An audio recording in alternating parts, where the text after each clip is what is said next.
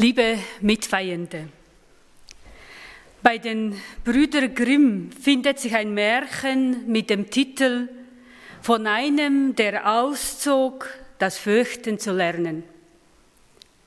Es erzählt von einem jungen Mann, der das Gefühl, sich fürchten nicht kannte und endlich wissen wollte, wie das ist, wenn man sich fürchtet.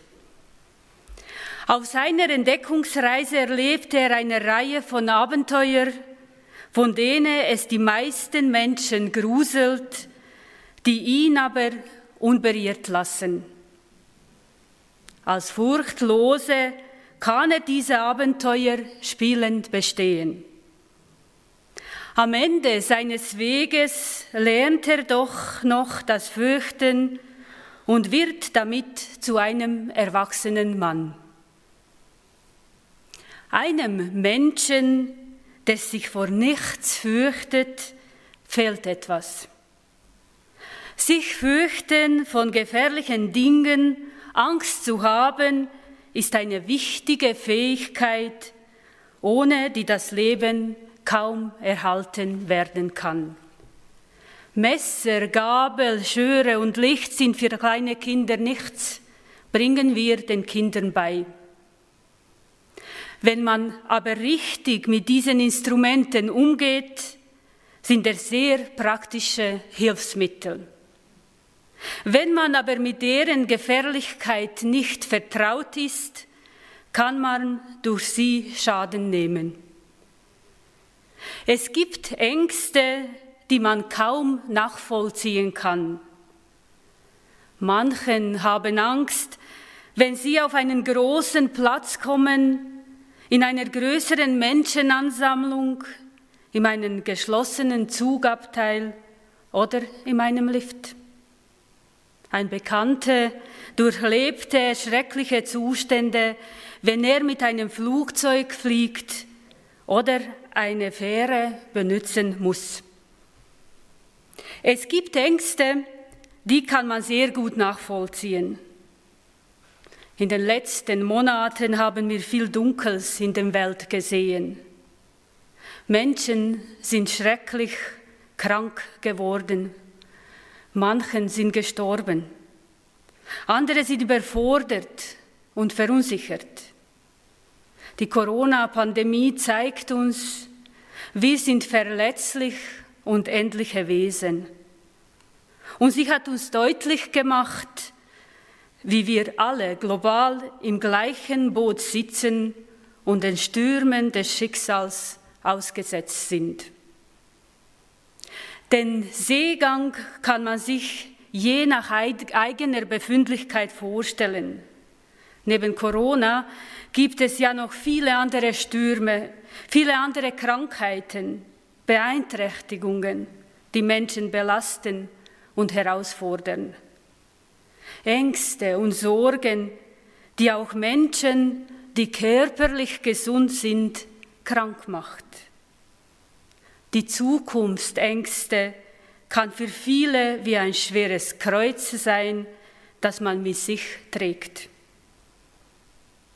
Das Evangelium, das wir eben vorher gehört haben, berichtet uns von einer Bootsfahrt auf dem See Genezareth, die in den Jüngern erfahrene Fischer und mit der Unberechenbarkeit des Sees vertraut, heftige Angst ausgelöst hat, während Jesus hinten im Boot ruhig schlief. Sie müssen wohl in einer lebensbedrohenden Gefahr gewesen sein.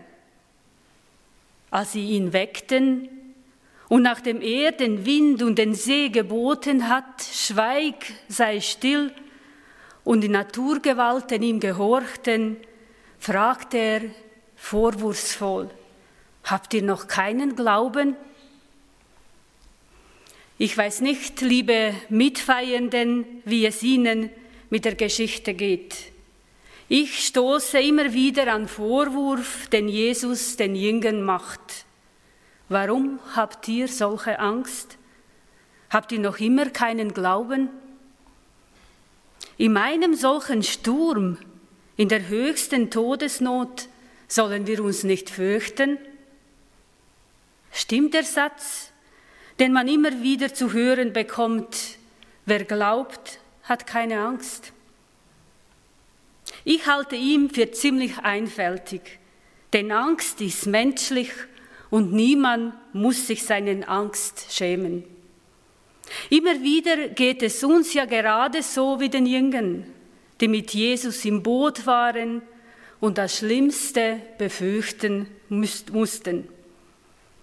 Wir finden in uns nicht immer die Kraft, uns selbst oder gar andere aus Gefahren zu retten. Auch Jesus hatte Angst. Das Lukas-Evangelium erzählt an einer Stelle von Jesus auf dem Ölberg. Dort heißt es, und er betete in seiner Angst noch inständiger, und sein Schweiß war wie Blut, das auf die Erde tropft. Also Ängste zu haben ist menschlich.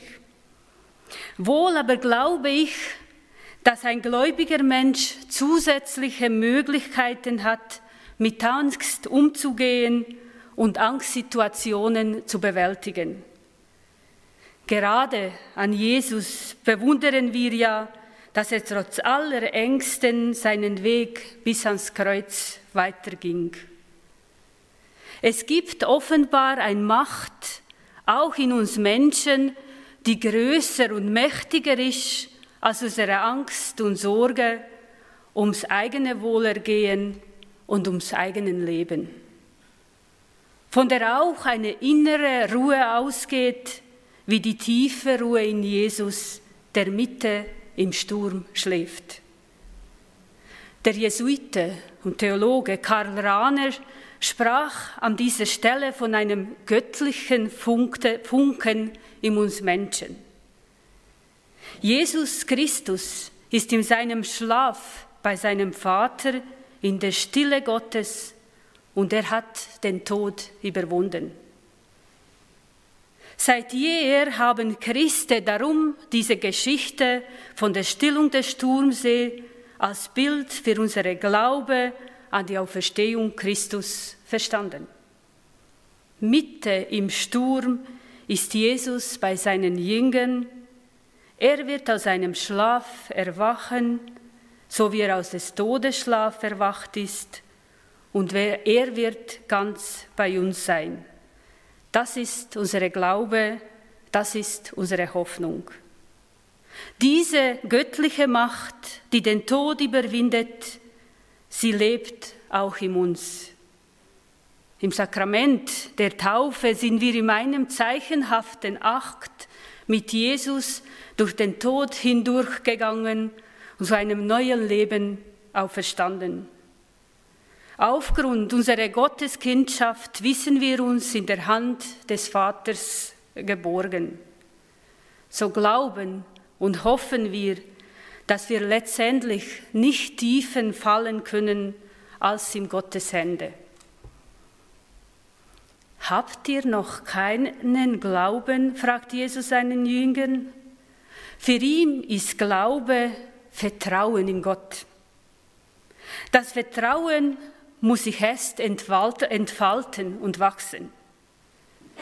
Wie Heranwachsende das Fürchten es lernen müssen, um nicht schutzlos Gefahren ausgesetzt zu sein, müssen wir auf die Fähigkeit des Vertrauens erst lernen. Vertrauen kann im Grunde nur wachsen, wo wir Menschen begegnen und wir sie als verlässlich und vertrauenswürdig erleben. Psychologen sprachen von einem Grund- oder Urvertrauen, von einer Vertrauensbasis, die schon in der Kindheit grundgelegt wird.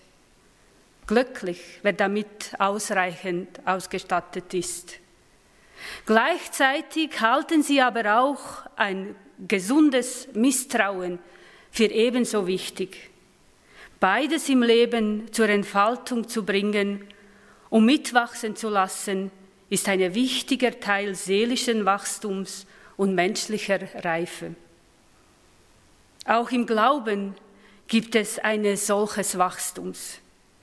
Manchen Menschen wird Glaube durch ein gläubiges Umfeld schon in der Wiege gelegt. Manche Menschen finden erst in einer späteren Lebensphase Zugang zu dieser Dimension ihres Lebens. Es kommt auf uns an, was wir daraus machen, wie wir unseren Glauben pflegen und wie wir unser Vertrauen in Gott wachsen lassen. Wie wir das Wachsen des Glaubens fördern können, sehen wir an Jesus selbst und an seinen Jüngern. Jesus pflegt einen innigen Umgang mit seinem Vater. Immer wieder spricht er im Gebet mit ihm. Und er legt Wert auf Gemeinschaft mit denen, die ihm nachfolgen. Sie aßen und reden viel miteinander. An ihm sehen wir, wie das alltägliche Leben immer mehr von gläubigen Gottvertrauen durchdrungen und getragen werden kann.